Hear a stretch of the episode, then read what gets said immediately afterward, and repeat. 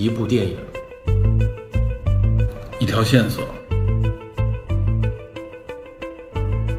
带您探寻电影中的科学与知识内核。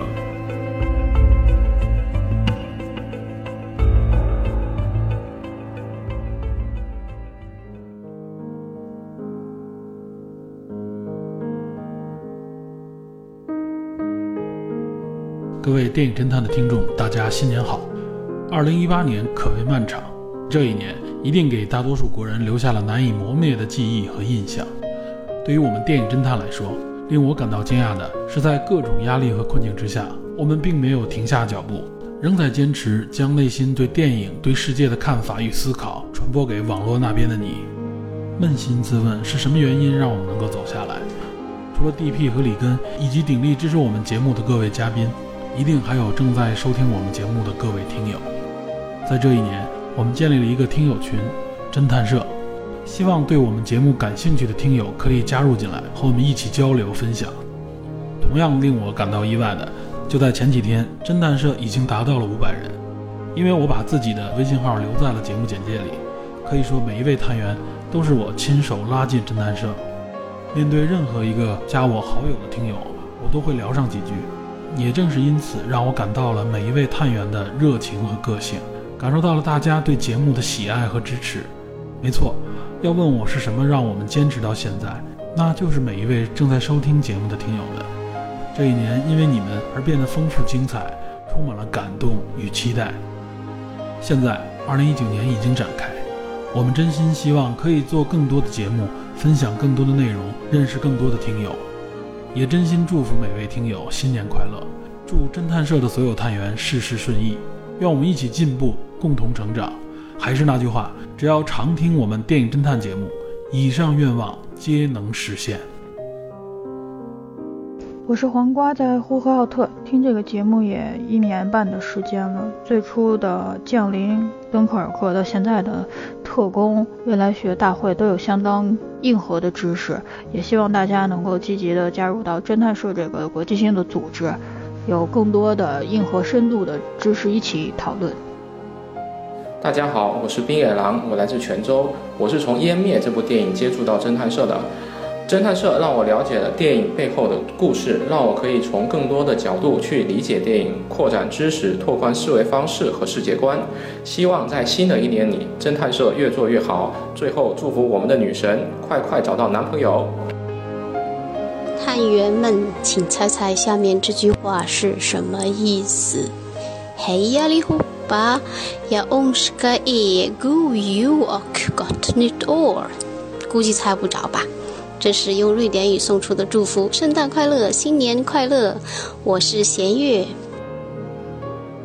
Hello，大家好，我系广东珠海嘅听友肥仔叶，我系因为节目入边嘅科学知识而听呢个节目嘅，希望喺以后嘅节目边可以多啲听到科普知识同埋科学知识，因为我自己對呢方面比較感興趣。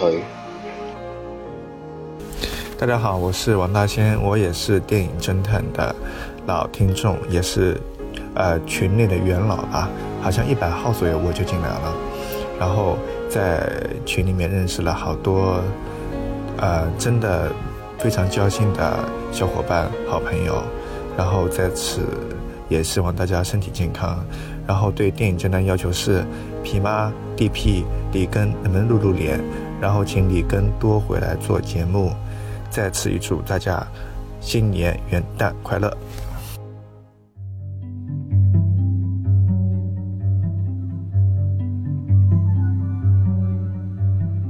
正式开始了啊！Hello，大家好，欢迎收听本期的电影侦探啊，我是 Peter。今天我们这期节目非常特别，之前呢和之前在节目里提过的那个第三家咖啡馆啊，就是我们听友群里面的几个朋友自己组建的一个。小的电台啊，他们现在已经有好几期节目了，也在茁壮成长当中啊。之前他们提议呢，说希望和我们一起连线做一次节目，后来正好赶上新年这个时间嘛，我们就决定说，干脆这样吧，人也多，大家在新年的时候来一次连线节目，就作为一个新年的特殊节目。然后顺便呢，我们在这次节目里还邀请来了两位呃侦探社里另外的听友，他们目前还没组建自己的电台，但他们很愿意参与到节目当中来。所以这期节目呢，大家一定会觉得是非常多的人。但是这里要说明一下啊，这一期里边，因为我们的主播之一李根呢，从周六开始发烧，所以李根这一期节目里边应该不会直接出现在节目内。但他之后呢，可能会补一个新年祝福的录音吧，回头会收录到这个节目里。呃，所以呢，我们今天连线的人数呢，一共是七个人啊。然后下面请剩下的六位嘉宾吧，分别介绍一下自己。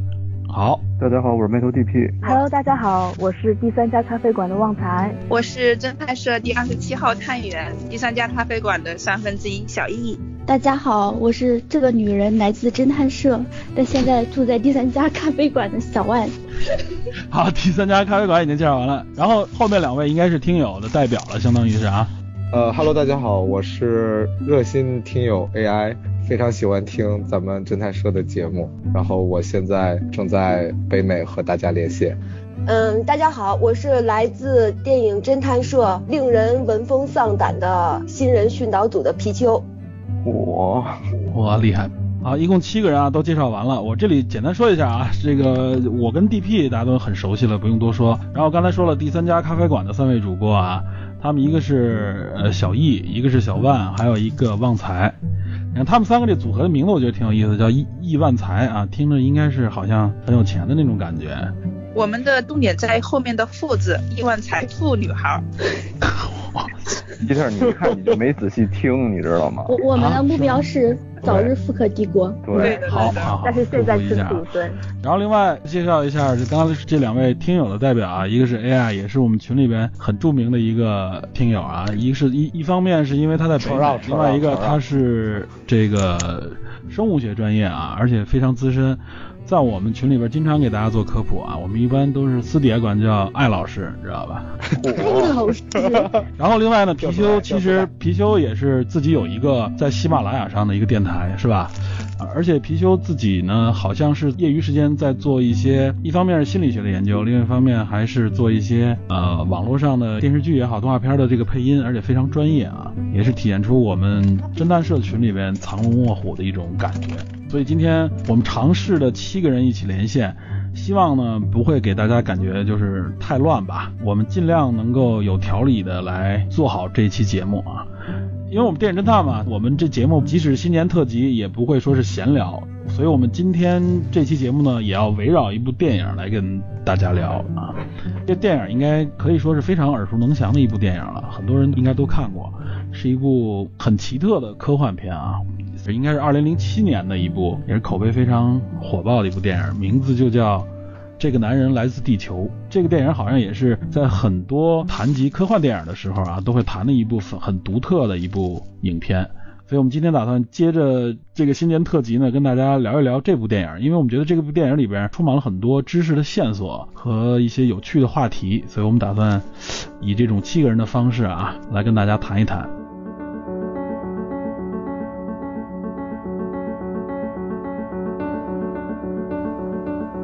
因为这期节目呢，我们是七个人聊，我要先介绍一下我们这次节目的一个谈的顺序吧，这样方便大家在收听的时候不至于太混乱。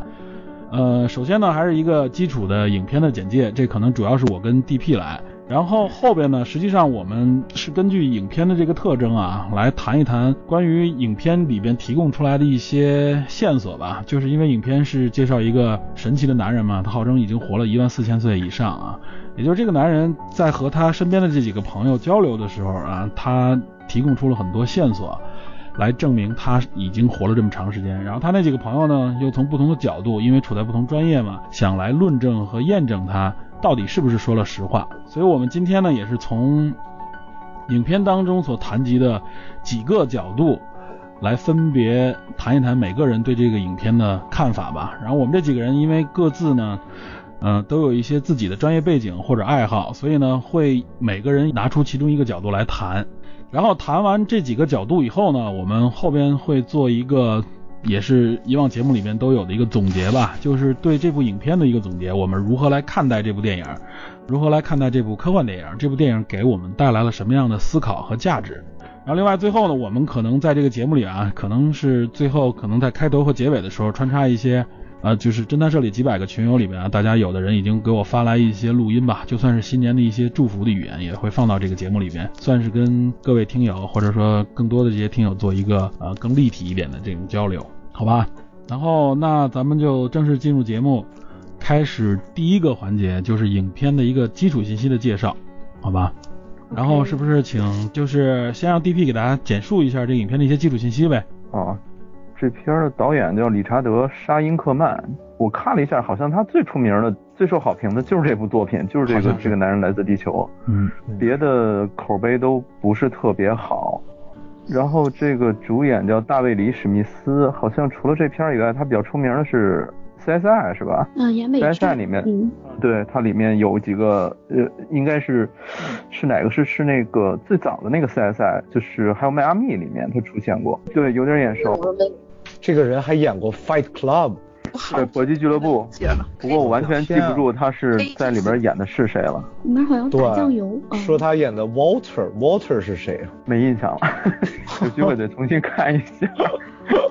然后其他的一些主演，我看了一下，好像那个演生物学的那个约翰·比林斯列有点眼熟。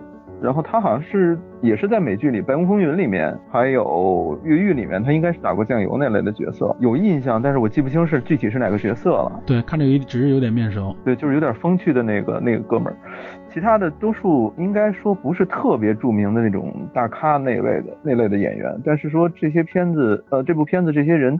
组合在一起没有太多的这种违和感，对，还是我觉得表演还是挺到位的。我对里边就是那个生物学家和那个黑人印象比较深，他们两个应该出现在其他影片里，但我没有查啊。但是就是这两个人应该算是熟脸，其他人都算比较陌生。嗯，应该都是在美剧里面做一些角色的那种那种那种样子。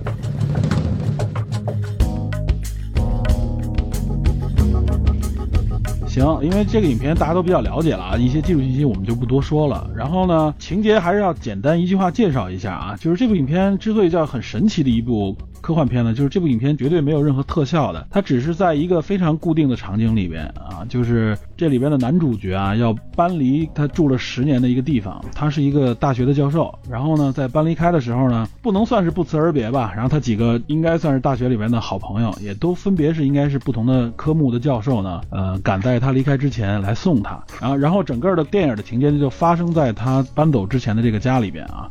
这些充满疑问的朋友们啊，聊了一段时间，因为这些同学朋友们很奇怪的就是他为什么突然要搬走，不辞而别。然后他在这样的一个环境里边呢，突然说出自己身世的一个秘密啊，所谓的一个秘密就是说他是一个活了一万四千年的一个人啊，所以他不得不每十年搬离开一个地方，因为他到了三十五岁之后就不老，所以如果时间太长，身边的人就会发现他的这个奇怪的身世，所以他为了避免发生不必要的问题，所以他每十年就搬开。也就展开了这个故事，在这个故事的主体部分呢，就是他如何和这几位身边的好朋友，就这几个教授来交流。一方面算是验证他的这个身份吧，一方面也是他来回答这些人质疑他的一些问题。基本上都是用台词的方式的一些呃冲突和交流和矛盾吧。直到最后呢，中间来了一位心理学家啊，产生了一个更神奇的一个情况。最终呢。大家都带着各自的疑问离开了他，他最后呢带了其中的一个，算是我这里边的女主吧，一个一直很相信他的一个女孩，嗯，等于离开了这里。这部影片基本上就是这样的一个故事啊，给大家留下了很深刻的印象啊。自从这部影片上线以后。它主要的传播方式呢，是就靠口碑来传播，因为据说这部影片并没有上院线，而直接就发到了互联网上，所以很多人都是慢慢的靠口碑来传播。我基本上好像是在一零年左右听说了这部影片，然后然后呢，在别人推荐之下去看了，当时看完以后就是印象非常深，觉得是一部很神奇的影片。然后我估计可能广大的听友们也应该跟我的这个情况类似啊，这部影片的口碑还在不断的发酵。所以接下来呢，我们就进入我们这个节目里边的一个比较关键的主要环节，就是我们来分别的讨论，就是男主角约翰啊提供出来的这些线索和逻辑是如何建立起来的。然后呢，以我们各自认为的这些啊，可能更专业的，或者说是研究更多一些的角度呢，来论证和验证一下它这里边它的逻辑是否能够成立，然后有哪些问题，还有哪些地方，比如说它还是很好的通过编导的方式呢，很好的规避了这些问题。呃，是这样啊，大家分别来发言呢。首先，我们可能第一个角度呢是先从生物学这个角度来，因为这个影片里边，首先他提出他活了这么长时间，而且在整个这个朋友群体里边也有一个生物学家，首先提出了他的这个质疑。所以呢，我们这里边就第一个来用生物学角度来讨论这部影片的就是 AI，它主要来负责这个讨论。然后后边呢，这个影片里边更多提供出来的线索呢是有关。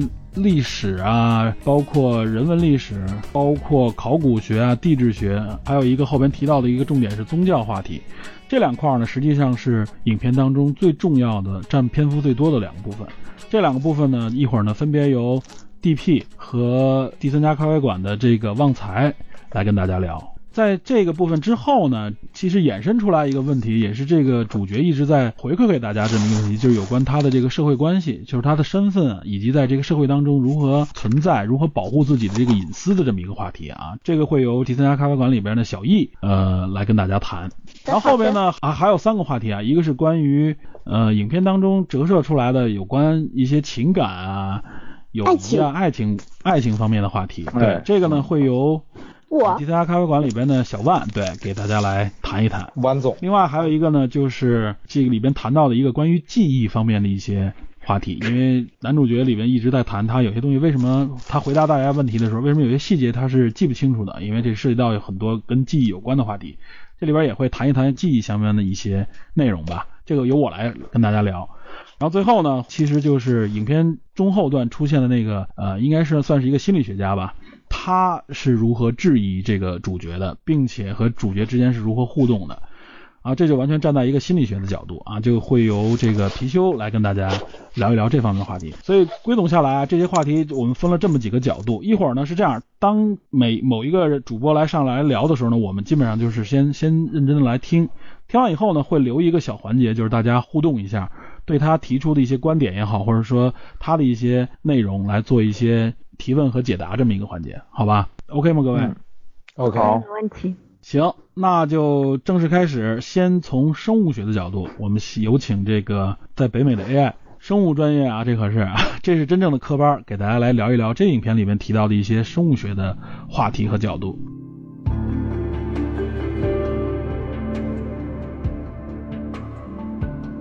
呃，大家好，还用说大家好吗？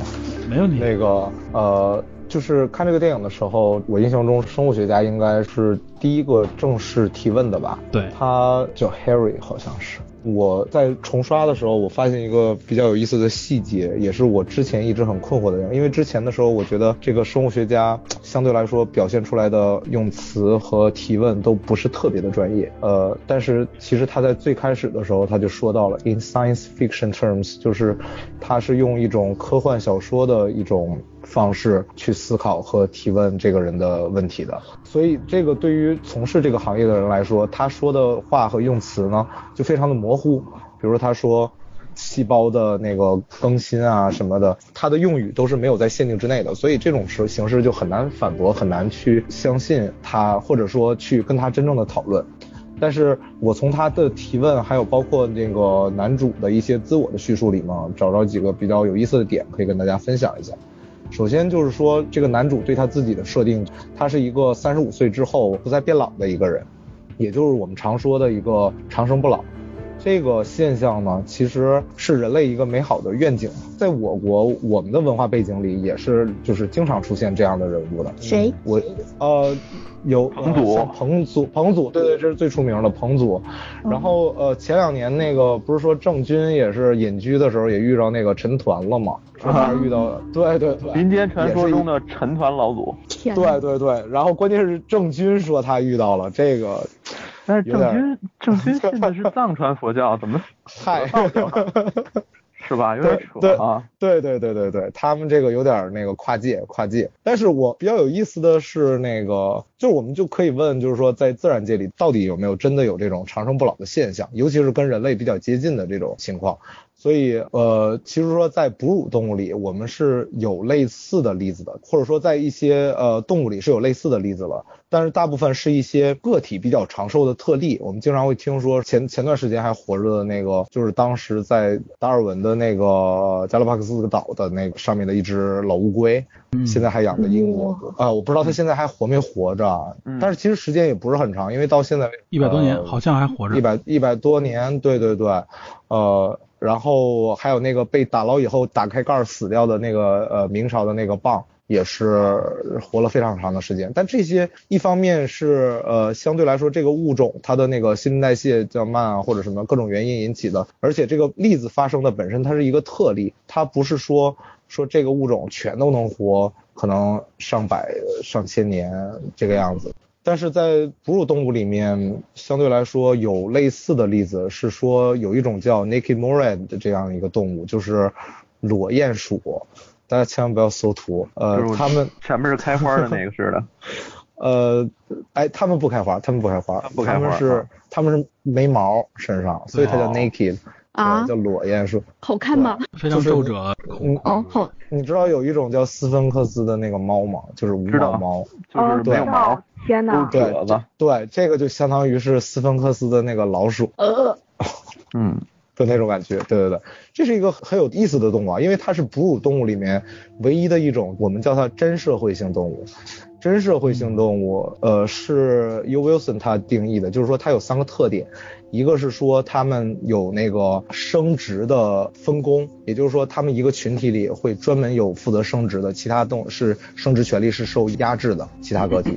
然后还有一个是他们会互相照顾幼崽，就是即使不是自己的孩子，他们也会互相照顾。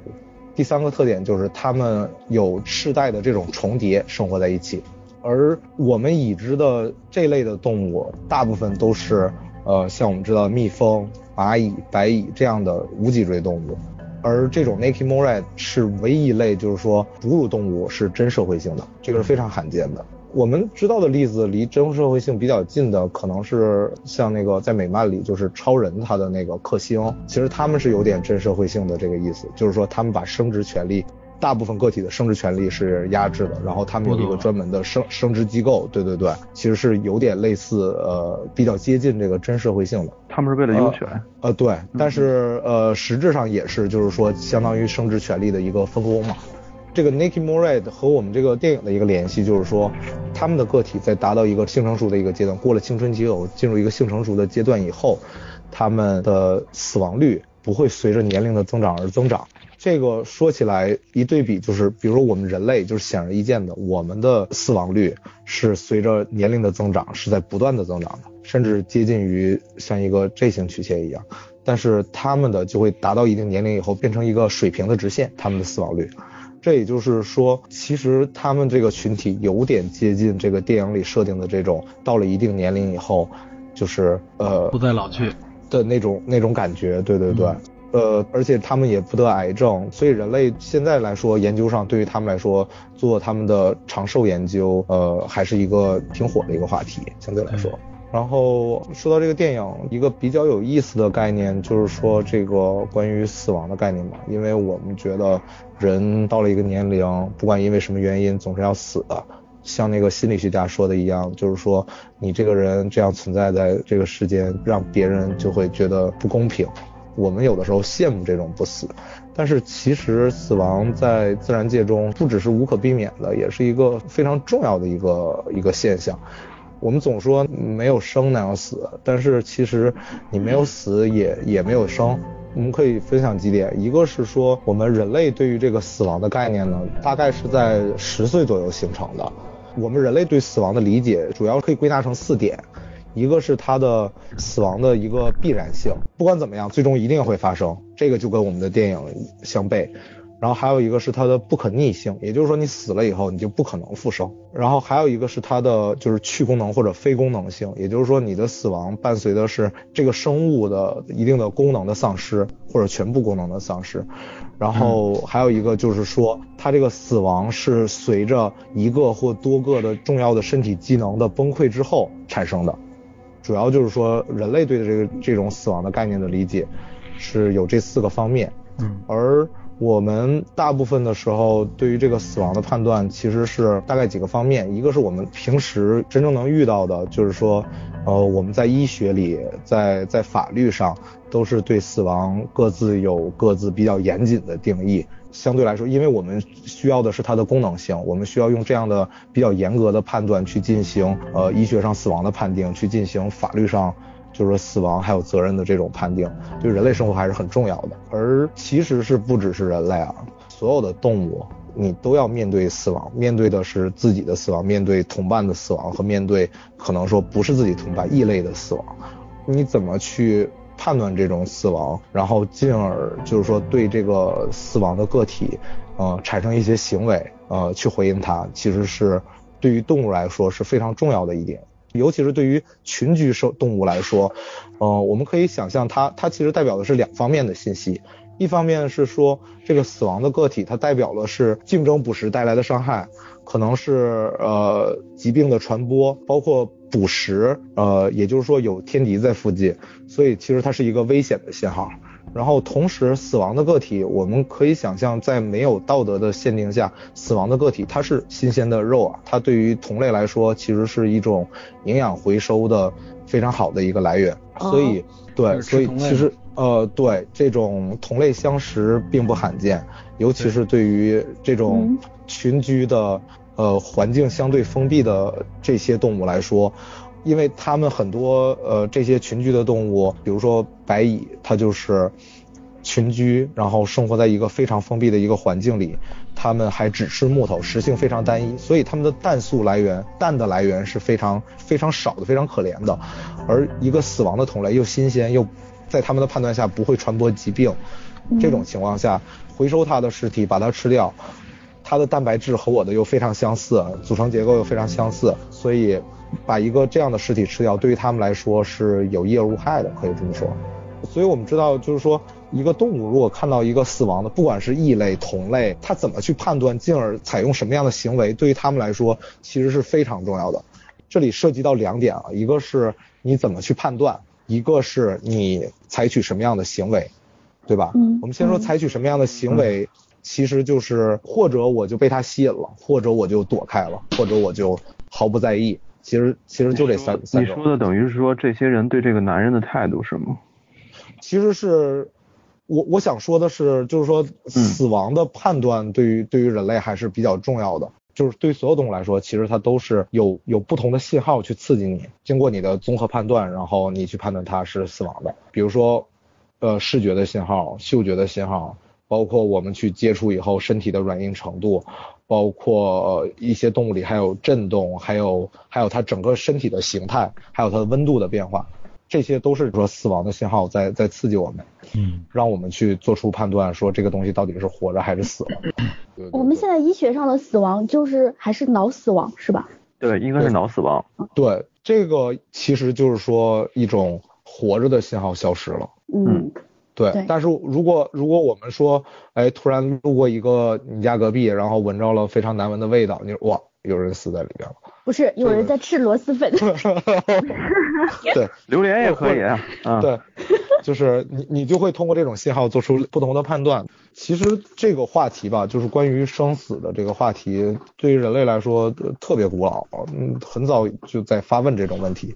但是对于它的研究，就像我说的，就是说我们用科学的方法去研究，呃，死亡的信号或者相对来说其他的方面，嗯，其实是一个相对来说时间不长、非常新的一个一类研究。而而这些研究有一个很大的弊端吧，就是说他们很难综合的整合到一块去。大家都是在做自己的那一小块，比如说呃进化的领域，比如说生理学的领域，做行为学的领域，做化学信号的领域，做包括神经通路的领域，甚至包括做这个呃心理学的领域，跟死亡的话题相关的研究其实有非常多。但是在这之前，这些都都是分散到很零散的研究的某些方面去，而现在是就是今年一八年，呃，是那个英国的皇家学会他们提了一个 special issue，就是说正式的把这想要把这些所有跟死亡相关的各种方面的研究都整合到一起，从一个呃综合的进化的可以对比的这个角度提出了一个呃新的学科。呃还没有正式翻译，但应该就是呃进化或者演化死亡学，大概是大概是这样的一个一个意思。哦，听着很酷。嗯，他们酷吗？这个这个真的很酷吗？很酷，很高大上。嗯，对。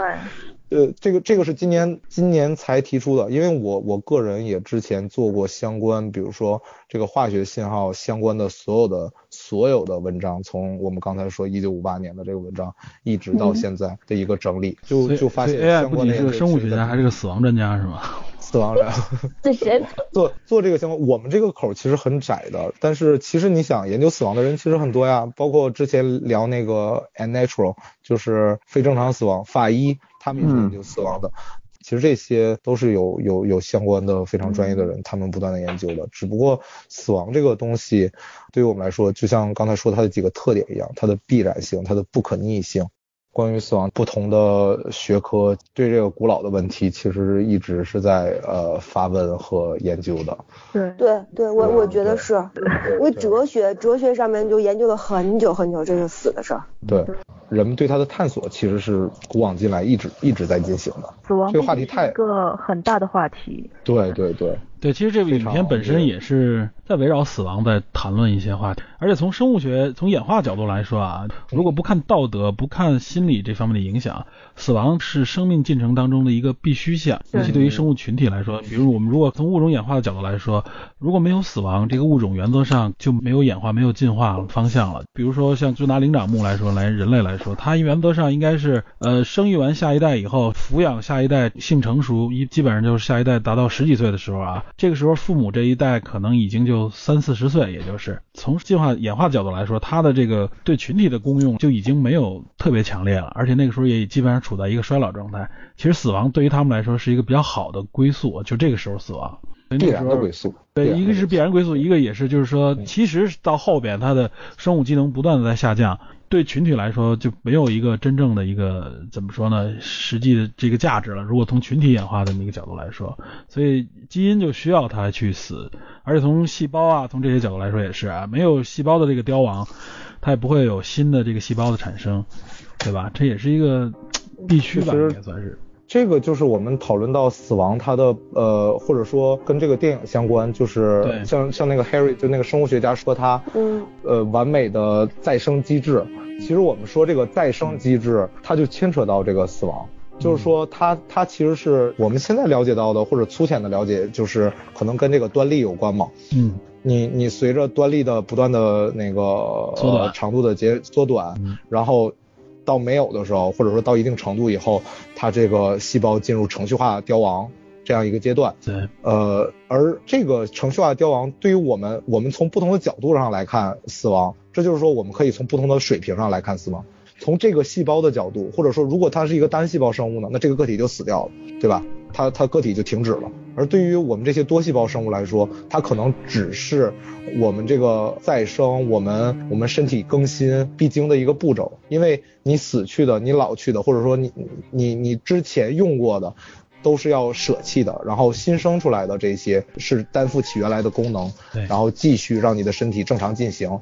而我们从群体的角度来讲，就像 Peter 刚才说的似的，你只有个体的死亡和个体的新生，你才能。说让这个呃群体它的那个产生多样性，产生变化，对，这就是自然选择嘛。就是说你不断的新生，然后通过突变，通过变异，你你获得多样性，然后这样的话，你才有可能去适应不同的环境，然后在环境的压力下，不适应的呃性状所关联的基因，或者说不适应的基因关联的性状，就在这种选择的压力下，他们关联的个体就死掉。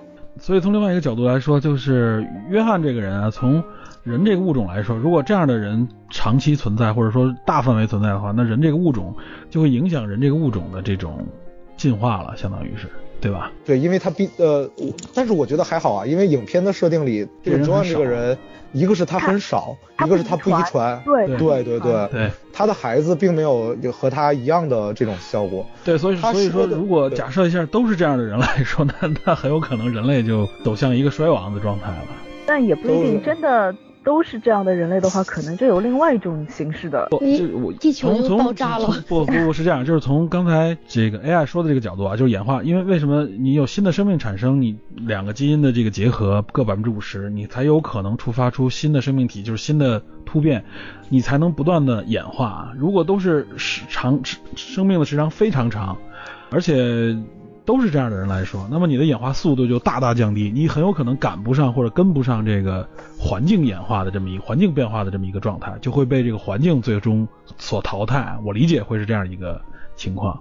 所以个体的死亡这种淘汰，呃，才是群体我我们真正说呃进化它实现的方式，就是呃不适应的死掉消失掉，然后在多样性的一个情况下。A B C D A B C 都不行了，不适应，只有 D，所以 D 的它的那个频率，它的数量就会在这个群体里占大多数，在某一个环境的环境的一个限制下，所以说他这个人给我带来的一个感觉就是有可能存在，但是。会非常非常的巧，他要避开很，他这里面只说了一个层面，他说电影里说的是，如果这个人把很多人做错的事情他做对了呢，所以他巧妙的避开了很多人应该经历的死亡，但是这是个体的选择，或者说个体无意识中的一种呃运气吧。但是我们要知道，在他的身体里还有一个设定，就是他可以不断的去更新和复制他的一些重要的器官的细胞，对不对？但是我们的细胞其实，在分裂、在更新的过程中，其实是在不断出错的，突变是在随时随地产生的，而这种突变，大部分情况是坏的，但有些情况下是增加这个适应性的。很少有人能避开这个所谓的大部分坏的这种突变的一个情况，所以随着年龄的增长，随着细胞分裂次数的增多，才会有各种各样的疾病，尤其是衰竭，包括呃，也有些理论认为癌症可能是这么产生的，但是我不太了解。癌症是这样，就是癌症是，对对对，就是突变到累积到一定程度了，产生出癌症，这个时候就是免疫系统已经无法识别它了，已经。因为它是你的自身细胞嘛，它是你的自身细胞，只不过它是就像海拉一样，就是海拉细胞系，它是对永生的海拉，这就是不死的一个问题嘛，它是在不断不断的增值的，它的细胞程序化凋凋亡的那个功能失效了，这个人。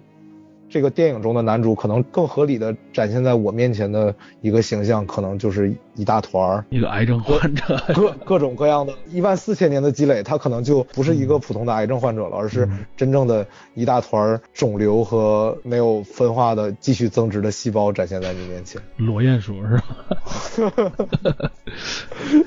就是所以说，不管从哪一个层面讲，从生物学的角度，不死都不是一件好事儿。细胞不死。我们就得癌症，都是让我们觉得恐怖的事情。我们到现在为止，甚至我们都没有见到过群体的移植的存在，都很难很难见到这样的现象。所以，我们我们说死亡对于对于我们的生活，对于人类的存在，它不仅是不可避免的，不仅是必然的，而且还是有它积极意义的。那是必须的，相当于是，对吧？对对对，必必须的，必须的。啊，虽然这个话题很沉重啊，但是其实呢，人类还在不断的探索，能够希望延长自己的寿命啊。对，我知道那个 Google X 好像有一个项目，就是在研究，他收了一家公司，好像就研究这个裸鼹鼠，这是他其中的一个研究项目。嗯，一方面是抗癌，另外一方面就是有一个就是延长寿命。对，其实不仅仅裸鼹鼠，还有很多其他的生物，包括海里的一些生物，只要是有一些长寿、嗯，长寿的这种基因的，对，都在研究。但是裸鼹鼠算是哺乳动物嘛，更接近我。是的，对对，这个是哺乳动物里边一个比较呃接近人的例子。对对。所以产生很多说法，包括我记得 Google X 那个相关项目的人，他就说他认为人类应该至少可以活到什么一百四十岁到两百岁左右的这么一个。年龄段，嗯呃，而且有一个其实研究出来的一个公认的有效延长寿命的方法，其实每个人都可以用的，大家知道是什么吗？什么？就是减少食物摄取。哦，我以为是抽烟、抽烟和吃冰淇淋，抽烟、喝酒、吃红烧肉。哎，真的，这个减少食物摄取是可以有效延长这个生物的生命的啊！不光是在哺乳动物里面，在很多生物上面都有这个特性。哺乳动物包括人、灵长类都有这个特性啊。但是它会带来一个对，尤其是对于人类来说啊，至少会带来一个非常负面的效果。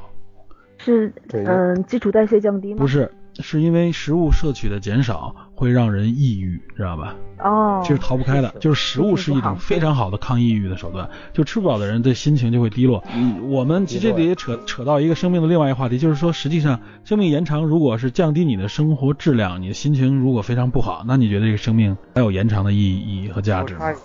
没有，跟抑郁没有什么直接联系。没有，这是有科学验证的，这是有科学验证，这这真的是有科学验证的。我我不适合我。不不不，这你这个个例不不是指某一个个例啊，这真的是这样，这个是有科学验证，就是说，因为长期不饮食，人的心情会会低落。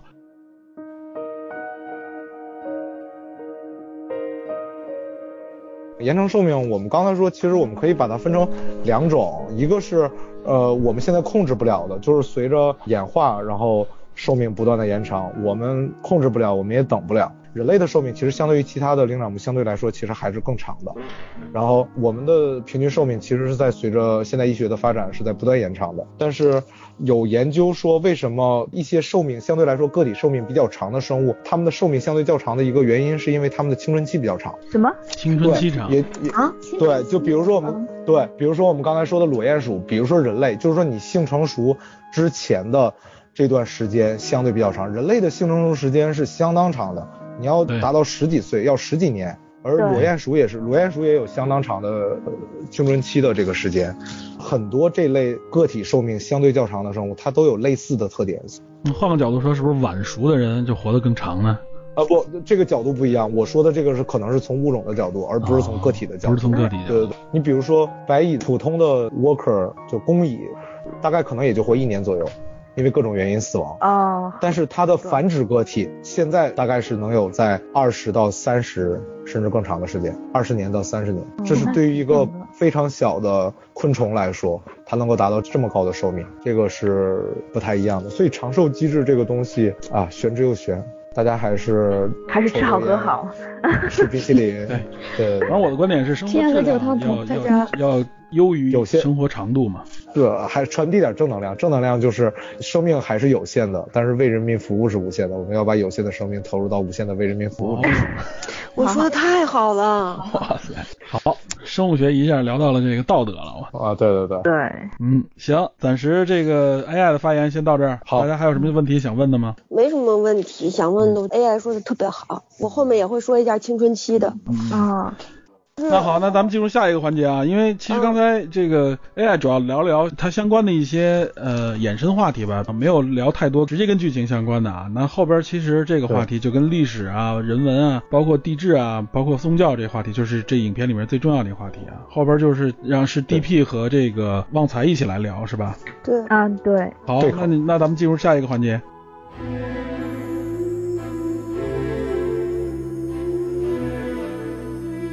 说几个这里面大概提到的一些呃名词，还有这个要素吧。然后有一些涉及可能跟这个这个人身份有关的东西，咱们稍微详细说一下。嗯，呃，他提到了有一个那个，就是那个黑人拿起了一个石头做的刀，叫赞刀。那个是西欧旧石器时代的这个晚期的一个文化，大概是公元前一万五千年到公元前一万年，在法国的一个省发现的地方。这个地方所在的那个。文明叫马格德林文化，它这个发现地就是这个命名。这个应该是整个这部片子里面出现最早的，也是跟这个男的最接近的一个年代。他说他活了一万四千年，这个大概是公元一万五千年左右。然后这个而而且他应该就是一直在法国这个附近的区域里面，欧洲这个区域里面。在当时，在当时是的，但是他后面又说又不是了。你比如说，对对，然后他紧接着就开始。下一个他提到的关键词，其实就代表他已经开始迁移了，就是克鲁马努人。嗯，克鲁马努人其实是呃，这个应该是应该是 AI 知道是智人的一支，智人的一支，然后旧石器晚期，然后它是发现在法国西南部。跟这个法国刚才的那个地方就有一段距离，然后有的人认为，欧洲学家认为克鲁马努人是巴斯克人的祖先，也就是说巴斯克人是克鲁马努人的后裔。这巴斯克人现在还存在在欧洲大陆上。对对对，这节目里那个电影里也说了。对，然后这个这个巴斯克人一直到今天最有名的其实是西班牙的一个分支，西班牙就是说他巴斯克人自己有一个行省，巴斯克省，西班牙有一个恐怖组织埃塔。那些人就是巴斯克主义者，他们就谋求独立，等于这一支一直到延续到今天。听说过啊，所以所以我觉得这个可能是跟我们现在有联系的一点，其他的东西其实都是偏历史的。呃，由法国到西班牙这么一个东西，对这个剧情来说影响不大，我就就稍微里根里根没在，其实里根要在，有一个巴斯克人挺有名的。那伊瓜因，你知道吧？阿根廷的那个球星伊瓜因，他是法裔，对对对，他是法裔阿根廷人。他们他实际上就是巴斯克人。对，当时就是西班牙闹独立嘛，那会儿就很多那个，一个是加泰罗尼亚，一个是巴斯克嘛。对，嗯，这两个还是挺厉害的。然后他还提到了一个，他说他是苏美尔人，他曾经在历史上当过苏美尔人。苏美尔人咱们肯定都听过，就说一下，他是两河流域嘛。嗯。两河流域的文明，然后两河流域就幼发拉底河和。底格里斯河，底格里斯，他就向南迁了，应该是。对，但是苏美尔人是黑发。对，苏美尔人曾经有人说他们是从东方过去的，就是因为。对，有人说，有人说是中国商族的后裔，因为他不是，不是印欧人种，也不是传说中圣经里面写的闪族闪闪的后人，对，不是闪族，对。对，所以有人怀疑他是最早从商迁移过去的，但是我觉得。以当时那个年代说，要迁移那么大的距离是比较难的。但是他这个苏美尔的特征是黑发，这个跟这个我记得主演好像主角是黑发，对，主角是黑发，对，他可以联系的。但是然后他还提到他当过一阵子巴比伦人。苏美尔人其实留到现在最著名的这个文明遗迹就是乌尔古城，乌尔古城就在那个伊拉克境内啊。古城现在还是一个遗迹，然后剩下他说他是巴比伦人，当过一阵子巴比伦人，我觉得也不能说是错，因为他提到了汉谟拉比法典啊，这肯定是跟巴比伦人有关，但是年代上你很难确定，因为他自己也说他自己说不清楚。巴比伦大概是公元前四千三百年左右，然后跟苏美尔人还位置还不一样，对，中间差个大概是两百年。巴比伦的话，它也分巴比伦跟新巴比伦。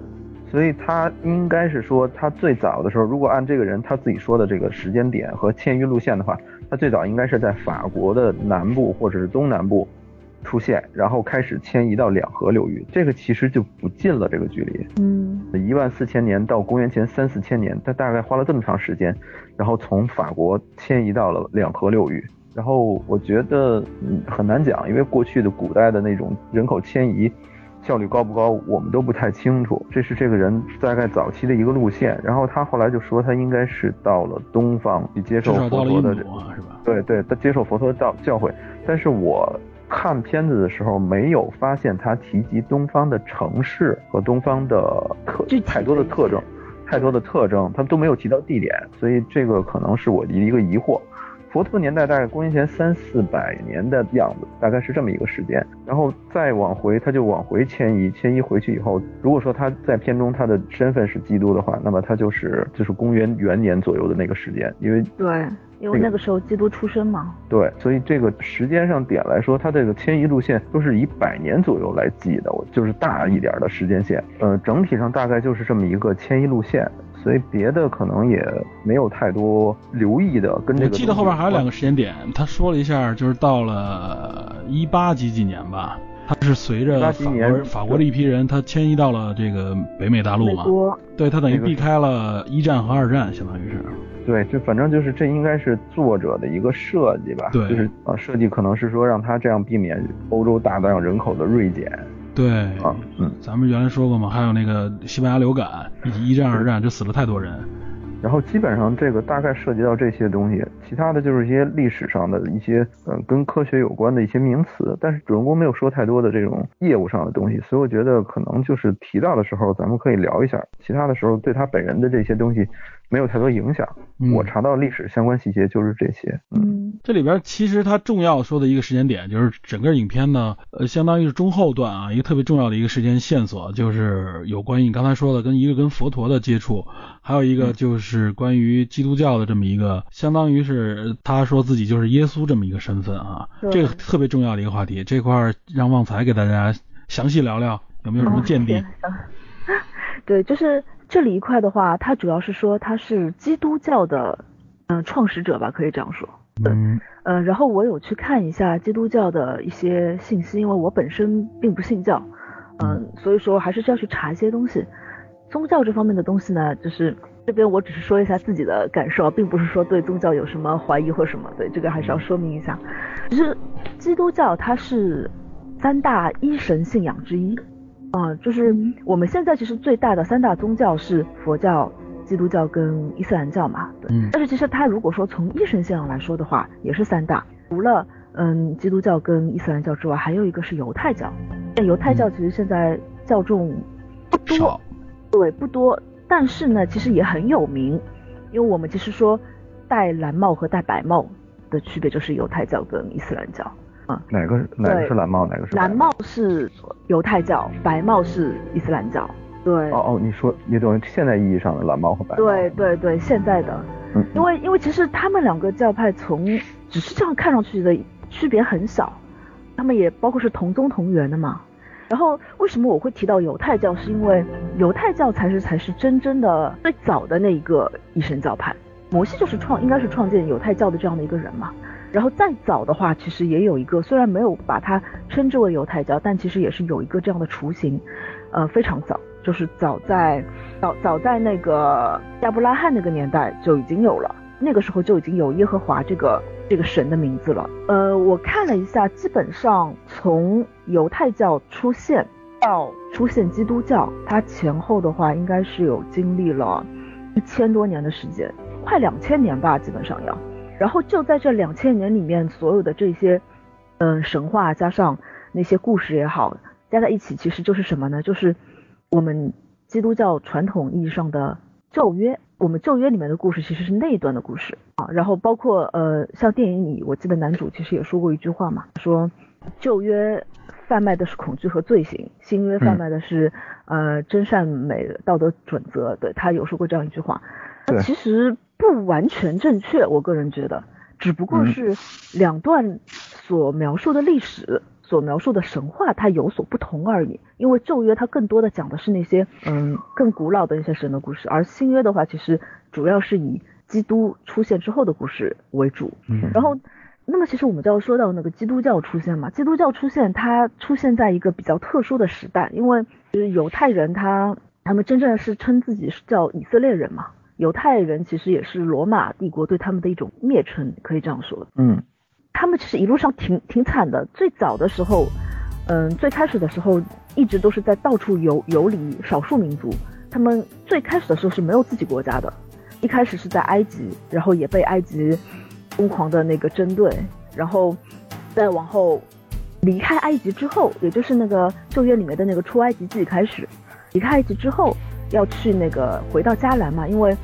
对于那个亚伯拉罕来说，说是迦南是应许之地，也就是现在的那个现在的那个巴巴勒斯坦，啊，说是是不是就是学语言之地呀？嗯，应许之地吧，就是说是神许给他们的一块地方，对，就是那对，就是说那边对应许之地，对，然后他们再回到那边之后，才开始呃有了自己的国家，叫以色列王国。最早的一个带他们进那个迦南的，应该是那个约书亚吧？约书亚已经约书亚对约书亚已经不是摩西了，因为摩西他是死在了回迦南之前，呃，然后再接下来后面是英雄大卫王跟所罗门王，对对，在这两任王的时候，以色列国是非常强大的，但之前他们其实一直在到处的别的国家在迁移，对，然后在后面呢是所罗门王这一段时间其实也是有一点。后期的时候其实挺挺骄奢的，然后新土木什么的，对，然后就他的国家也分裂了，就以色列国王王国这个时候是分裂的，分裂了之后就分裂成了以色列王国和犹太国，这个时候其实才有犹太国这个说法，也有一种称称呼叫犹大国嘛，是这样子的，对，然后这个时候他们因为开始打了之后，他们的国力其实就下降了，国力下降了之后，很快他们就被。旁边的那种小国家给打下来了，就曾经其实都是他们的属国，但是后来就就反复打，先是被亚述打下来，然后打下来之后又被那个新巴比伦给打下来了，然后他们其实就是在不停的这样的一个也也不是特别稳定的这样的一个情况下，然后他们其实是接触到了各种各样的新鲜的东西，就是你你们会发现犹太教它本身很闭塞。他们不对外传教的，对于他们来说，他们对他们唯一传教的，呃，对象是亚伯拉罕的子民，对，就是，对，就他们那个，就是你，就是我我我那天还在跟皮球开玩笑，就说他们，他们得把那个 那个给割下来，好说嘛这里。就是得把那个包皮给割下。包皮。对对，就其他人看他们就都觉得很不不在乎。对对对，就就都觉得他们特别，你们你们先是莫名其妙崇拜一个人，然后你们还，对吧？就跟我们不一样，然后还割包皮，就特别奇怪。那时候觉得，就他们本身很闭塞，也不对外传教的。但是其渐渐的，他们发现其实接触到了那种别的国家、别的那种民族的这个东西啊，呃，就慢慢慢慢，其实他们自己也越来越完善整个世界观。一直到了罗马帝国的时候，就发现其实他们犹太教本身也已经非常腐败了，并且他们因为接触到了特别多的其他的那些宗教啊，你像罗马是一个本身就是一个非常在宗教方面非常开放的国家，他们有万神殿嘛，对吧？他们对自己所有的属国的要求就是，你们只要每年新年的时候给罗马的皇帝上香就可以了，啊，就就这一个要求，其其他都随便你们你们。想想把自己的神的那个雕塑放在万神殿，你就去放，没有关系。讲究宗教自由。对这样的一个国家，然后呢，你就会发现犹太教的人又特别奇怪，因为他们那个摩西十诫里面是有一个要求，是不能够有偶像，也不能够立雕像的。然后最后就发现，就是所有的人都觉得这以色列人好奇怪，就他们也没有自己的神的雕像。新年的时候，他们也不去拜那个罗马的国王啊，这样的一种情况。就是以色列人不立雕像，其实是圣经中的要求，就是说不可以实体的形象来塑造神。物崇拜，对，就是说不可以以外形来塑造神，然后让人们对跪拜这种塑造出来的神的形形象啊。对对，这个就是我刚才说到的那个摩摩西十诫。影片里最惊世骇俗的就是说，他把基督的一个起源和佛教联系起来了。你可以讲讲基督基督教的这个起源。正根儿目前的官方说法是什么样的？基督教是这样的，呃，我刚才就说到，他们因为到了罗马人的统治下，然后就发现，其实跟自己原来的那个生活就有了非常大的冲突，然后这个时候，其实他们犹太教内部就发生了很多分裂，本身教会里面的那种上层祭司、贵族什么的，他们变成了一派，因为他们是支持和罗马人一起同流合污的啊，就是上层的那种腐败嘛，对。然后呢，还有一种呢是，虽然我是普通人，但是我也觉得罗马人的那种想法挺不错的啊，这是第二种人。第三种人呢就死磕，就是我是原来的想法，我就是这样的想法，你们其他人都是错的。这第三种，第四种呢就是我躲起来，我打游击，我还是相信我自己的想法，但是我不跟你们死耗。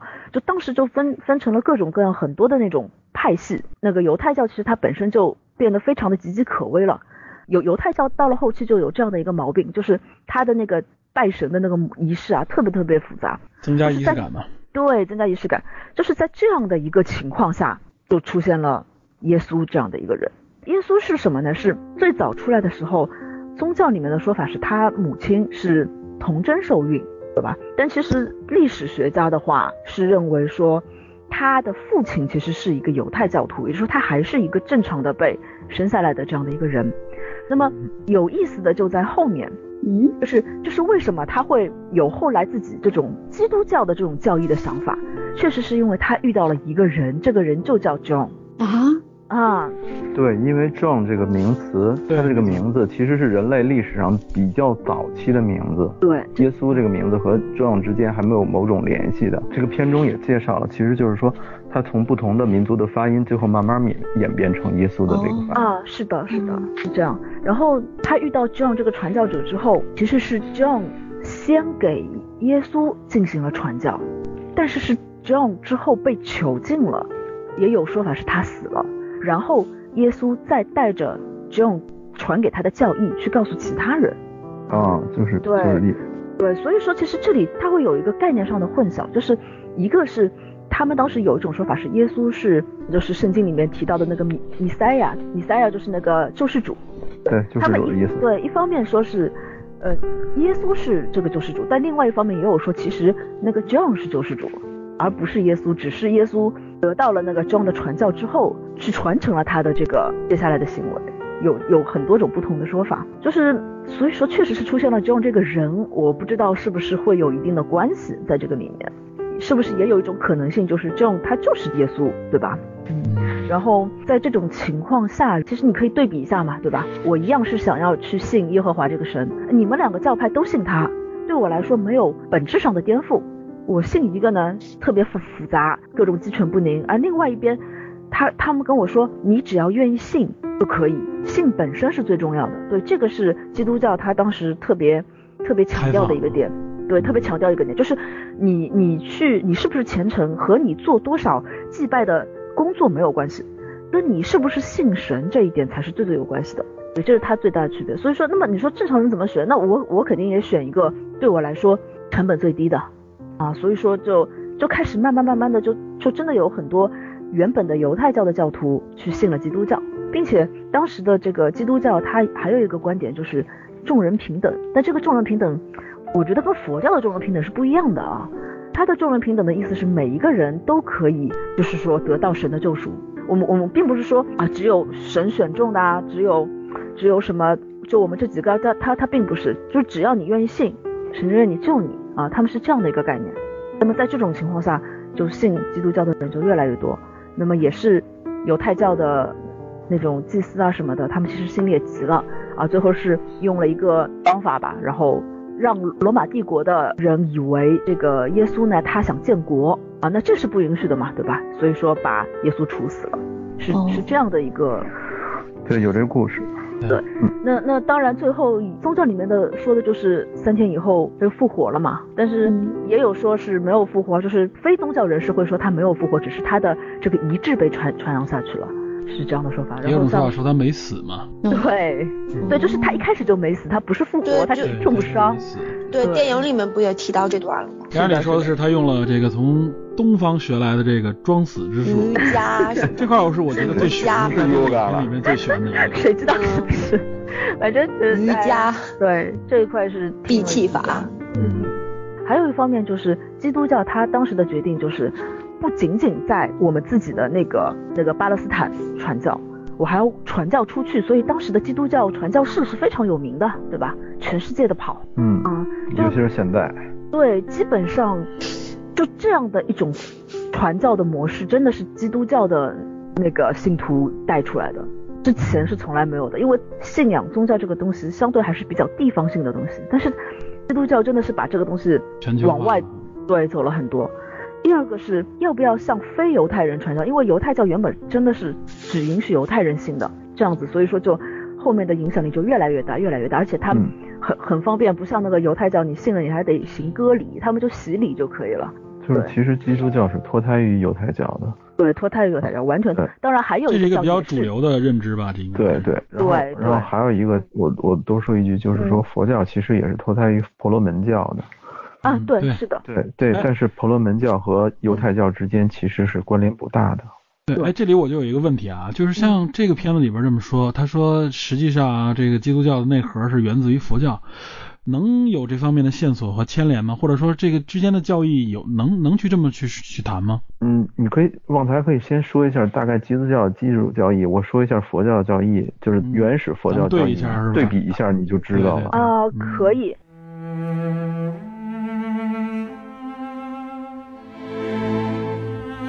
我就先说一下基督教吧，因为嗯嗯，犹太教它衍生出两个教嘛，一个基督教，其实还有一个伊斯兰教。那么我们伊斯兰教可以撇开先不说，那其实你会发现很重要的一点，基督教它是有神论，嗯，它并且是一神论，它是有有神这个概念的。但是就我所知，佛教它其实是无神论的。还有就是。嗯，他们本身修行的方式不同。基督教的话，其实它更多的是我不停的去听那些福音，啊，然后我等着上帝神来救赎我，呃，它是这样的，就是我信，我信你，然后你来救赎我，而是这样的一个概念更多。它其实对于本身的这个修啊，讲究的不深，就不是修行类的。对，但是佛教好像不是这样啊，然后他们的关注点也。并不完全一样。嗯，基督教的话，它其实是更看自己能不能跟所谓的神建立一个关系，因为他们是有神论嘛，所以他们其实一切都是围绕着这个神来的。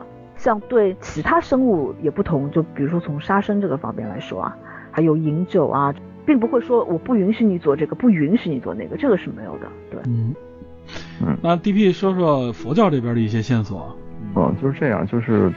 我说的这个是一九六七年世界佛教增加会的一次会议，他发布了一个重要的佛教的普世宣言，大概说一下，他认为佛陀不是偶像，不是什么神，他认为佛陀是我们唯一的导师。哦，他是导师的概念。然后他们说的都是皈依佛陀、佛法和僧团，也就是佛教讲三宝，佛法僧。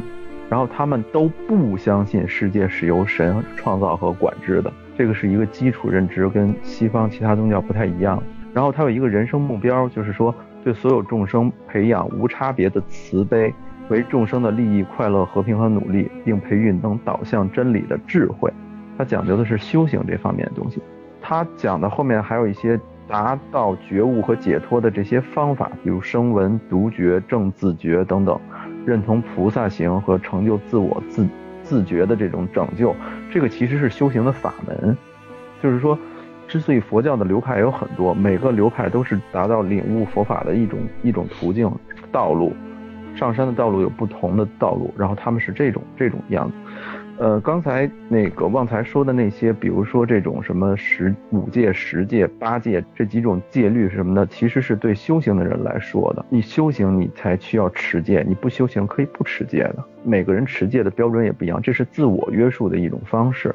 它是为了培养我自己的一种清明的心境，应该是这样。这个我觉得其实跟基督教那边是不太一样的。嗯，基督教那边好像是寻求的是一种解脱，我们是有罪的，我们有罪的话，原罪论吗，我们需要罪。原罪好像更多是在天主里面讲去说原罪啊。没有，基督教也是也。天主是基督教，就最早的那个基督教之后分支分下来的嘛。其实它天那个基督教里面就有原罪这个说法。嗯，这个的来源其实也是佛教跟基督教是有很大区别的。所以如果从这个角度讲，他说。他真正见过佛陀这种认知的话，早期原始佛教可能跟现在有些不一样，但是他都讲戒定慧这些东西，他是自人自己持戒和布施的这种这种东西，讲究个人的修行。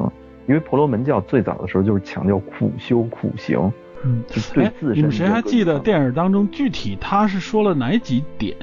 我觉得他那说的几句话是不是比较关键？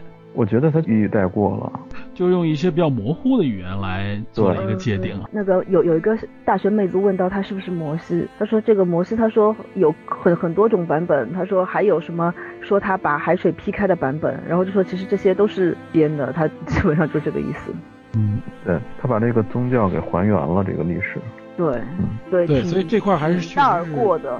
但是他提出这观点还是挺炸裂的，是这个里边可能除了他一万四千岁以外最炸裂的一个部分啊。嗯，他的那个观点是说，可能现在我就是我们所有人所说的教育根本就不是他们佛陀或者说耶稣最早的那个想法，对吗？对，就是一个是传这么在这么长的传播过程当中已经产生了很多变化，另外一个当时我第一遍看的时候给我的感觉啊。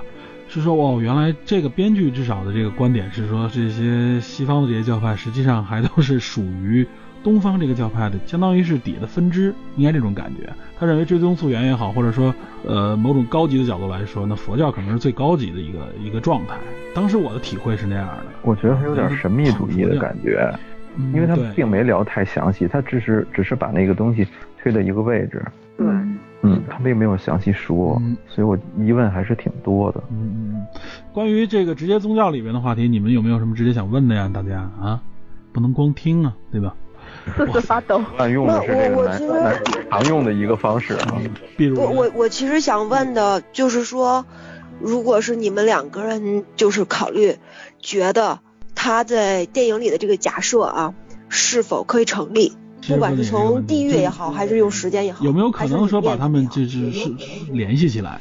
嗯，哎，D P 是怎么想的呀？我觉得有疑问吧。但就是说可能性，你认为有没有？比如说某一种思想的这种萌芽，或者说他说那种态度符合佛教的可能的这种态度，有没有可能？反正他没体现出来任何跟佛教有关的因素，他只说他自己，就是说他只说他自己对接受什么。嗯，对，很难证明。然后我觉得可能编剧也有意绕开这个，既敏感又怎么说呢？他其实 他其实可能说下去的时候就会有有纰漏，所以他没有说。对，这影片里面其实有很多地方他只能说是点到为止。就佛陀方面的东西，他好像没有提任何的，就是佛关于佛陀的佛陀的修行。那他没有说他是哪个位。他也没有说他自己修的是罗汉，修的是这些他肯定没有谈及任何这个这些都没有谈。然后我觉得他的角度甚至是说，佛陀当时的那个东西可能也就是一种生活方式吧。然后他觉得，而且佛陀已经意识到他和其他人的不同。对，但是佛佛陀早期的时候也是苦行，然后也是他的一堆弟子跟着他，就是那种类似于游游边游边走边觉悟的那么一个过程。一个弟子是吧？对他如果说真的跟佛陀修行的话，这个经历对他来说应该是很难忘。他最起码能带出一些。信息来，但是这些信息他都没有说，没记得，没有，这个没有任何细节，连尝试都没有，没有，所以就就很疑惑。嗯嗯，时间上对得上吗？如果说他是从肯定是按照这个东方游移到西方，对的。没有东方能游历到西方的话，肯定是佛陀在前，但是他中间距离他花了三四百年的时间去到去罗马传教，这个很难证伪啊。这个无法证伪，这你没法证伪，他只是慢慢的往西往西走。而他说的也是，他是到了那个地方以后，看到那个当时的那个所谓的宗教环境嘛，后来他觉得他呃，对他他是觉得他这边想。他是觉得罗马这个国家太杀戮，所以他希望用佛陀的那个理念去感化罗马这个国家。对他本身其实并没有说想要去针对犹太教或者什么，这是一个很巧的一个情况。对，但是这种这种东西其实还还很难讲，因为当时离中国更近。我的意思其实就是说，如果他在当时的印度的话，那么他肯定知道东方的世界。也就是说，他没有向东方行进，他反而他没有回往西走。对他没有选择更近的路线，他选择了一条更远的路线。呃，不，这个路线不能说是选择吧，只能说他是他向西走了。他因为当时并没有本着说我传教的目的是向东还是向西，他只是继续的按他那种方式去生活吧。生活一段时间就迁移，他又迁移到了西方。但但是这块我有一个疑问，就是说，嗯。就像你说，这个没有办法证伪，但是其实，呃，他的迁移他不可能说是像玄奘，因为玄奘那个时候相当于人类分布还是说在这条路线上还是有的，所以它可以在路上有补给啊，有有一些这些东西。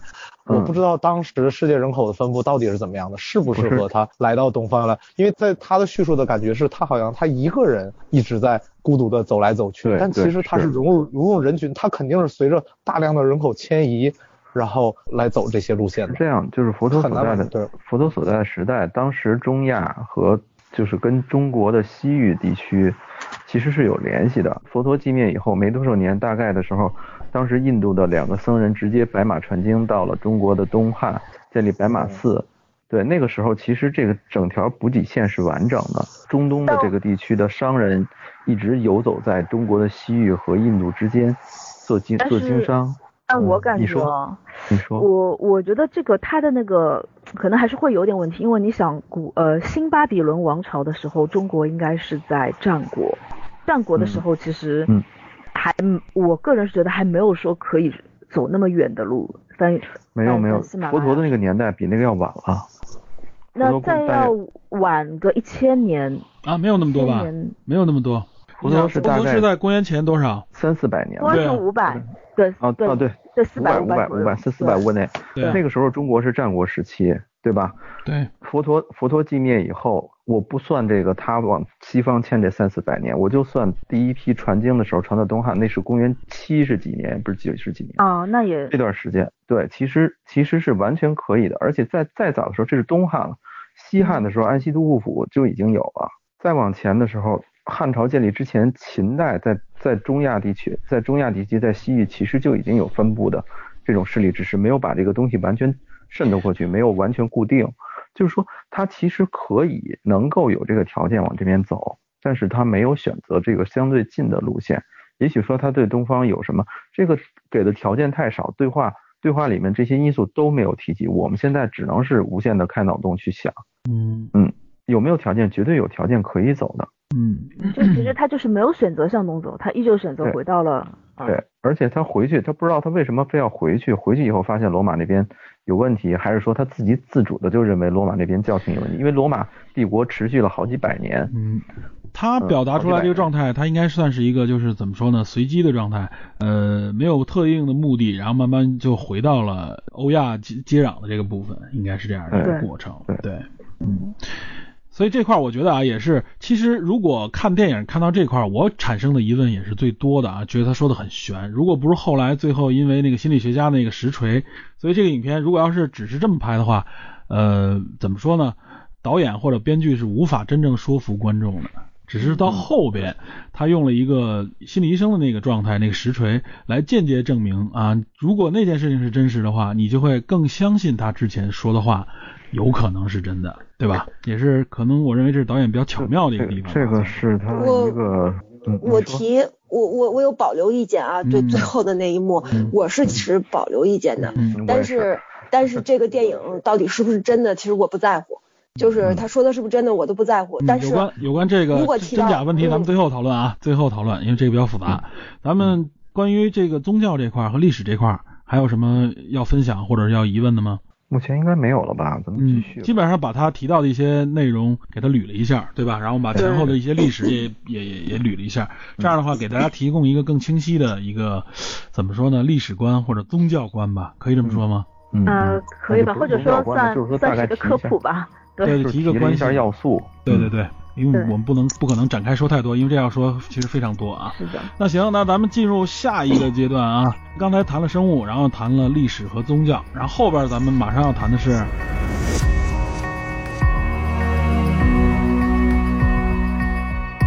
该谁上了？我我我我能听到我说话吗？你是谁？能那我可以，小易。能。呃呃能。亿亿万才当算小易是吧？对对，我是财富女孩的小易。嗯，小易你好。哎呀，书记好。啊，这个故事的场景比较单一，就是男主和他的一群教授朋友们在屋子里面的谈话。嗯。然后其实我们也可以看成是，就是在一个小的社会里面大家的交流。当然，男主是给了一个。比较特别的一个观点嘛，或者是一个事实啊，假设是一个一个潜在的事实，说他是活了一万四千年的一个洞穴人，对他提出来的这个意见啊，就是我这个意是那个差异的意，这这些人有不同的反应，其中比较典型的，我觉得是两个人，一个是那个年轻的女学生，其实这个女学生一直是保持着一个比较开放的好奇心，在听这个男主在说事情，她没有很明显的反驳过。他只是一直在问问题，嗯，但是和他相反最严重的也不是心理学家，而是那一个年长的女教授，她是对男主的一部分观点表示出来最强烈的排斥，中间一度甚至有一些敌意的。对，嗯，我就可能会想到一个大家在一个群体中间对意见者的一个反应，我其实觉得普遍的反应是这个年长的女教师的反应，她有一个非常稳固的。认知的框架，在这个框架里面，我们在交流的时候，我爱你，不管他是有没有宗教情怀，他很关爱这个男主，然后过来给他送别。但是，一旦大家的交流跳出了这个框架的话，这个年长的女老师首先就会有抵触、反感，甚至憎恶。最后，男主话锋一转嘛，说他说的是就是开玩笑的。这个年长的女老师在走的时候才会去亲吻他。然后其实我主要是想说一下这个认知的框架的产生以及它产生的影响啊，就是这个认知的框架不仅是这个女老师的认知框架，包括绝大部分人的认知的框架是在不断的刻意的深化中间形成的。然后这个框架之所以会得以形成，最开始是由于人类社会大规模协作的需要。嗯，人类简史里面有个观点，他说人类的历史实际上是人类协作方式变化的历史。在动物界里面有两种主要的协作方式，一种就是 AI 研究的这个像白蚁、蚂蚁这样的这种生殖于基因的协作方式，这种方式比较呆板，无法对自然环境的变化及时的做出调整，它的这个协作的群体的规模可以是非常大的。另外一种就是可以呃灵活的根据自然环境的变化而变化的这种协作方式，呃譬如说狮子或者是狼群它们的协作，但是动物界里面这种灵活的协作方式是有一个数量极限的，就是它的群体的建立的基础是在于这个群体中间的个体是相互相对熟悉和了解的基础上的，一旦脱离这个熟人熟人群体，这个协作方式就不再管用。就人类的协作实际上是完成了非熟人之间的协作，才得以达到人类今天文明的程度。这个在经济学里面的观点，大家比较熟悉的就是看不见的手。这个人类之间大家相互的协作，我今天去面包店买了一块面包，我并不认识可能生产这个面包的人，或者是种小麦的提供原材料的人。但是这个社会为什么会有大规模的陌生人之间的协作？经济学里面的观点是说，这中间会有一个市场呃价格这么一个信号，嗯，大家基于这个信号，每个人都调整自己的行为。嗯，这是从经济学角度上来说，当然从社会学或者是从别的学科来说，对于这种群体之间的协作会有他们的认识。人类简史里面的观点是说，这种认知框架的形成是达成大规模协作的一个必要的条件。当然，在人类简史里面，它的基本的观念是把这种认知框架当做是讲故事，就是除人之外的动物之间不会有宗教的形成，人类会为了一个。大家所共同相信的一个故事来改变自己的行为，嗯嗯，然后这种认知框架产生之后会有一些作用，这种认知认知框架最开始是由于协作的需要，会经过不断的这个深化，然后然后让让它升值在大家的脑海中间稳固下来。这种非常稳固的认知框架产生的作用有几种，第一种就是大家会有一个认知的极限。就跟这个女教授她脑海中间认为的关于宗教的理解，如果你给我提供的这个故事大大的背离了我的认知的极限的话，那么不好意思，你带来的只会是冒犯、怀疑，并不会得到理性的谅解。对，嗯，这里面每个人其实他们的反应都是不一样的，就是比较有典型的，我只是挑了两个人来说而已。嗯嗯啊，两个极端。然后，如果认知框架形成了之后，人和人之间的交流必须是基于大家共有的一部分认知的。我只能用你所知道的知识来跟你进行交流。这个其实，在我们这个剧里面也有也有了解。大家可能纠结于说，男主只提了一些特别简单的知识点，他在论证他自己的时候，我先不说他有没有意愿去论证他自己啊。其实我觉得这个是非常可以理解的，就是我们如果没有共同认知的基础的话，其实交流根本没法进行。如果你只知道这么一点点的话，那我只能用这么一点点来跟你进行交流。其实这里面这些教授，我觉得他们问问题的这个导向，在我认为并不是特别好。他们其实可以问一些偏近代的事情，对，去问一些大家有更多的共同认知的事情，这样才能更明确的抓住。这个男主回答中间的漏洞，同时，如果他问近代的事情，这个男主的记忆也更清晰，也能提供更多的细节给他们来进行反驳或者是讨论。如果我是去问问题的话，会问偏近代，譬如说第一次世界大战和第二次世界大战的问题。我刚刚就说啊，一个人跟另外一个人交流的时候，你只能用他了解的知识点去跟他进行交流，不然这个交流就是毫无意义的。这个产生的一个后果，大家想一下是什么？就是如果一个事情只有你自己知道，你是一个很孤独的意见者，就跟我们的男主一样，其实他的存在根本就是没有意义的。嗯，因为他在这个社会中间找不到另外一个意见者跟他进行共鸣，他们两个人作为意见者这个团体没有办法在整个社会中间产生影响。这个这是我个人的观点啊，我就说一个孤独的意见意见者，这个意是差异的一样，一个孤独的意见者，他的观点迟早会消失在这个社会中间。这跟如果说只有一台电话被发明出来，没有另外一台电话发明出来跟他进行通话的话，发明出来这唯一台电话其实毫无意义。嗯，这对，这是我这是我认为的这个观点。所以男主我们之前有讨论，大家在纠结，好像说他有点流氓式的谈谈话方式，他不在乎别人理解不理解他，他根本就没有办法使别人理解他。其实对于他来说，他就是一个突然的想法，我跟大家交流一下这个事情而已。然后我一直在想啊，如果我是这个男主，嗯，就我的生活状态会是一个什么样子的？当然，我非常钦佩我们剧中的男主，活了一一万四千年，见过了这么多，不管是悲伤还是喜悦，是残酷还是温暖，他依然还是比较善良的。这个善良体现在几个细节上面。第一个就是中途他接到一个电话，是一个女生来问他期中考试的成绩，他给那个女生就是给了过。再有一个就是那个心理学家和他们谈完天，第一次离开的时候，男主意识到心理学家他的夫人去世了，然后他手里也有枪的时候，他马上就追出去把那把枪拿回来了。我觉得如果他是一个恶不善良的人，他做不到这样。嗯，对，这善良是展现了很多的细节，表现出这个人对善良温和。是的，然后嗯，嗯，我我其实想说，先说，你先说，嗯啊，你们可以插的。其实我有我我我有一个感想，但是我我我找不到联系。你们可以说我我跟你们谈话中间可能有一些点出来。嗯，那我没有，我觉得电影当中不是有一有一次，你刚才说那个就是他孤独一个人嘛，他不是也说了吗？他遇到一个他认为是同类的人，两个人也沟通了，一起生活了几天，然后最后其实直直到最后他都没法确认和相信。两百年之后，他们俩在布鲁塞尔又遇见了。对，那是那是之后，那是之后嘛。但是他说当时两个人分手的时候，他们两个人都怀疑对方是一个只不过知识很渊博的来故意迎合对方的这么一个人。他认为他有这样的想法，对方对他自己也有这样的想法，就展现出一种很无奈的一种状态。是的，是的，嗯，就是如果你是唯一，当然我们每个人都是世界上唯一的花，过分的唯一的话，就是这一部分不管是思想论点还是个人的存在性。与其说是特别特殊，在我看来其其实是反而是没有太多意义的。然后，然后我其实一直 在分析这个男主的时候，我我要说一下，我稍微扯一点点经济学。好，专业。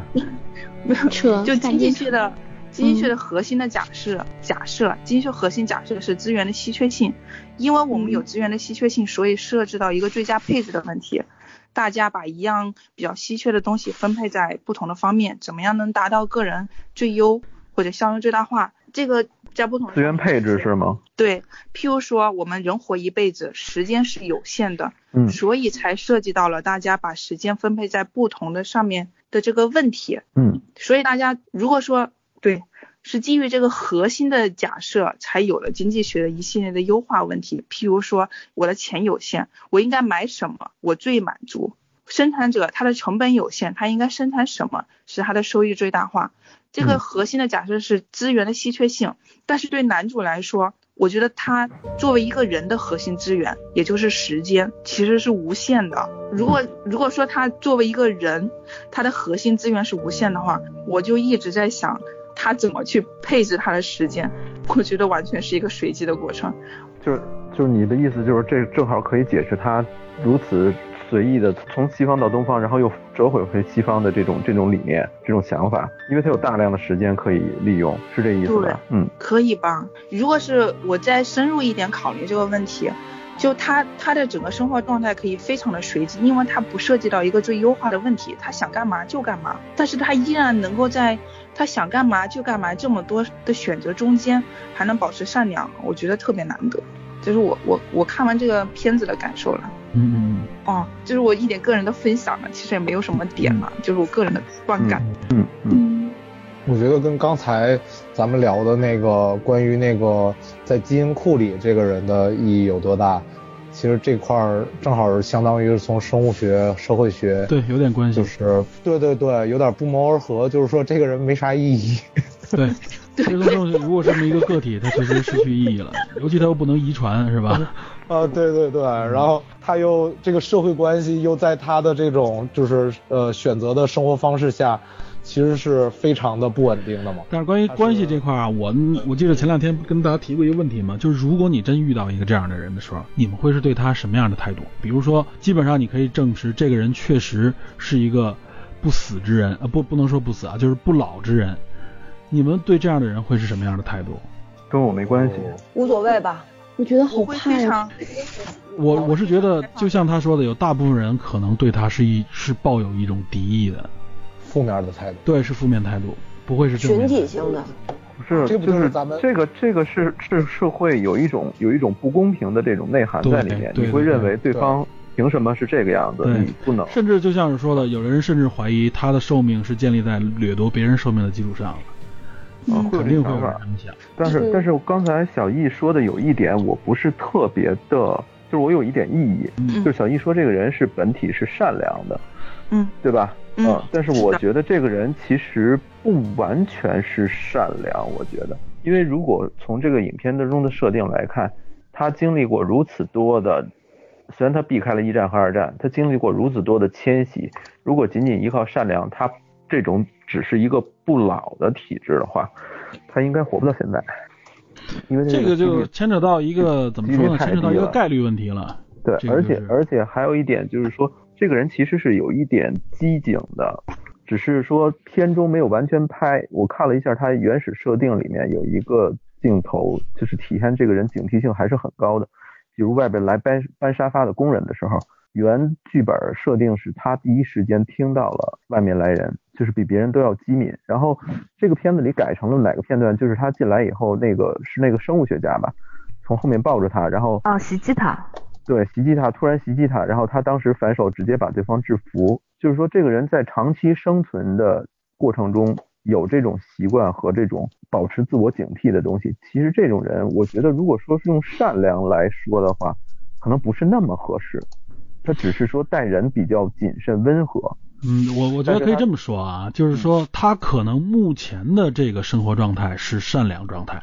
他之前有很大一段时间，他为了生存下去，肯定会采取就是违背所谓善良，就相对来说可能就是为了生存的那种状态。对他为了求生，他应该不仅仅是现在这个样子。只不过他，我认为他只是过渡到现在这个阶段，尤其在这样的环境里面，他尤其是面对这些人的时候，对对，他面对这些人这个群体的时候，他可以展现他的善良。对，其他的时候他其实未必是这个样。如果他要回来，就像你说的，他这里边大概率会遇到各种各样的挑战和危险。在很多时候，他为了保全自己，或者让自己活下来吧，比如说他至少会做一些比较冷酷的事情，或者比如说包括去。躲避啊也好，或者说是避免去为了避避风险，避免去暴露自己的话，不去挽救别人，这很这很正常，我觉得这肯定会有。而所以我也觉得他隐藏自己身份的一个最大原因，就是他知道他如果暴露出来，这个社会不会回馈给他任何正向的东西的，值得即使是现代文明。这个这个这个话题就展开就多了，咱们。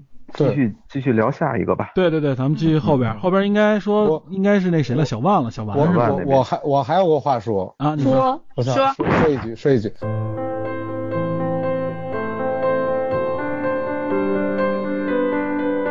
我有我我有两点想说，一个是我们刚才说的所有的理论都是就是不管是社会学呃其他方面科学研自然科学研究的理论，而这些理论。我们有没有想过，它很大程度建立在一个统计学的基础上？也就是说，它是它是只有统计学在一个很大的，对对对，概率。它这些所有的理论，它划归到那个个体的时候，就像我们说的那个测不准原理似的。我这个瞎说的，就是说，你当你观察他的行为的时候，他就只确定是这一个行为了。所以，他他可能他很善良，这是他个体的选择；他可能他他很邪恶，他很可能他很冷酷。他可能如果说有上亿的这样的人，他就可能出现各种各样的情况，但是恰恰是只有他一个个体，而只有这一个电影在反映这个东西，我们就只能看见他现在表现出来的一个情况。对对对。所以这一块儿，我我是觉得，如果说我们用一个呃统计学的最终的观点，然后去把它再回馈到这个个体的这个选择上的时候，呃，一方面是有失这个可能说是客观，然后一方面也对这个个体也不是很公平，因为说实话就是他有权做做任何各种各样的选择。那你觉得他有没有权选择爱呢？我操，硬他呀！别别，我觉得，所以所以好硬啊，这转的。还没有没有，我觉得还好。我觉得，首先首先，我我我只是插一句，然后皮总再会接一句刚刚那个硬插啊。不一定不一定不一定。我。哎，你首先说的就是说，我们一些基本的假设是基于统计学的，并不是这样的。有一些学科的假设不是基于统计学，而是基于人们的基本认知。譬如说经济学里面的人是理性人这个假设，其实有很多人不是理性的，对不对？哦，帕雷托 CEO 了，开始。对对对，不是，不是并不是理性的，然后这个也没有统计依据，但是会有这么一个基本的假设，这是这个学科的基本假设。再一个，你刚刚说的，就是我们用一个统计的这个结论来分析这个个体，在我们这个案例里面其实是不对的，因为统计学它的重点是在那么多个个体中间找到共性，这种共同的特性，两个变量之间的共性。然后我们的这个男主其实他就是唯一的，他不存在任何统计上面的意义，他只有个例。嗯，AI 的意思是说我们基于经验。但是对于这个男主来说，他是不适用于我们的经验的，是这个意思。我觉得 AI 的意思是说，这个人的几率，这个人的这个个体的这个几率比较小。对，对，肯定是非常小的。对。啊，我插完了。哎，那那个，我等会儿，那那那他能拥有爱情吗？小易，小易，你这个是直线跑，我的天啊！不，我觉得可以这么说啊，我不知道你们有没有比例更软的。我先说一个啊，刚才不是说了他善良和他可能有可能对于社会来说的善良或者冷酷或者邪恶。嗯，那你觉得哪一种性格更适合他获取爱呢？你这也够尬。我我也想，等会儿等会儿，这个我我想到了，等会儿等会儿，我想到了，让我让我来，来来让我来。你来你来你来。呃，易书记刚才不是说要跟我讨论一下那个关于协作的一个问题吗？就是这个协作，就是说，呃，不管是他说的宗教也好，还是说他这个人，刚才我们聊到他为什么说他先向东走，然后最后又向西走，然后我们提出一种质疑，就是说他这个人的这个迁徙，他他是需要随着大规模的相对来说大规模的人口迁徙的这个规律来进行的。我们去反证这一点，就是说他像他自己说，他做了大多数人做错，但是他做对的事儿。所以他他不可能冒那么大的风险，说自己像玄奘一样，说去孤独的，呃传教啊，去去穿穿越，对对对对对。所以我觉得它更合理的推测是，它随着人口迁徙，而这就是呃艺术剧说的那种呃人的一个比较原始的基础的一种一种协作。我是觉得。呃，可能很难，因为因为在这方面的研究上来说，人类可能更基于这个经济学或者社会学的其他方面的研究，而动物界可能更更动物类的研究可能更基于这个信号传递、协作方式、行为学上面的一些一些研究。可能现在来说，就像就像刚才谈死亡一样，它可能这类同一类的研究，它还是局限在自己的某一些小方面，没有很完整的把它用一种方式或者用一种。更广的方式把它把它整合起来，变成一个可以比较的一个一种研究或或者或者领域吧，就是动物和人类的比较来说。但是人的协作和和动物的协作，它都是它最终是要获利的，不是说钱或者说它的它的利益，而是说它的某种适应性，它需要让自己的就是说在基因水平获利，这种合作，也就是说。让自己的某些方面的适应性降低，让某一类基因或者某些基因的水平上的它的适应性升高，然后为其他的个体这方面的升高，然后做出一种行为，也就是我们所说的利他行为。呃，非常早的一本书就是那个呃，理查德道金斯博士的那个《自私的基因》嘛，对，他主要就是讨论的这个利他行为的产生。嗯，而他在这本书的最后的一章的时候，就提出了现在用的在社会学，在尤其在那个公共媒体传播上用的最广的一个一个概念，就是叫迷母 meme，嗯，或者叫迷因迷思。对，他就是说它是一个假想的概念，认为这是一种呃人类信息传递的一个最基本的一个单位。然后它像基因一样能自我复制传播，然后它也有自私的所谓的自私的基因的各种特性。然后为了保证自己的传播，它会让某一些呃我们的观点、想法，甚至态度、行为发生怎么样的变化。他大概就是在那个时候提出了这样的观点。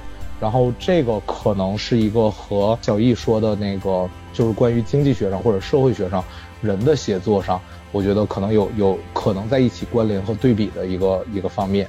然后说到底，不管是基因还是这个迷因，它都是呃，其实都是信息的片段，都是信息。最终，嗯，所以最终来说，它就是这些基础的信息的单元，它的自我复制，它的传播，其实是这样的一个规律，对不对？然后人最基本的协作方式就是家庭，而家庭的协作方式它的产生。我们如果客观冷酷一点看，家庭的产生就是异性，现在来说可能不是异性了，但是两个个体之间互相的吸引，这种协作合作方式的产生，我们通常把它叫做所谓的爱情的产生嘛。我但是终于绕过来了。对啊，对这这一块，我我就有一个问题，呃，想想问大家，我们现在说人生很苦很短暂，然后。呃，爱情很宝贵，美好是吧？这对，这是基于一个我们现在在一百左右、一百年左右，基于这样的一个时间时间范围内的。但是如果我们把它延长到一千年，甚至到电影所说的一万四千年，甚至像它存在的状态可能是更长到无限。如果是这样的话，这种东西有没有什么变化？爱情对我们来说有没有什么变化？哦，是的。对我大概就是想问一个类似这样的问题。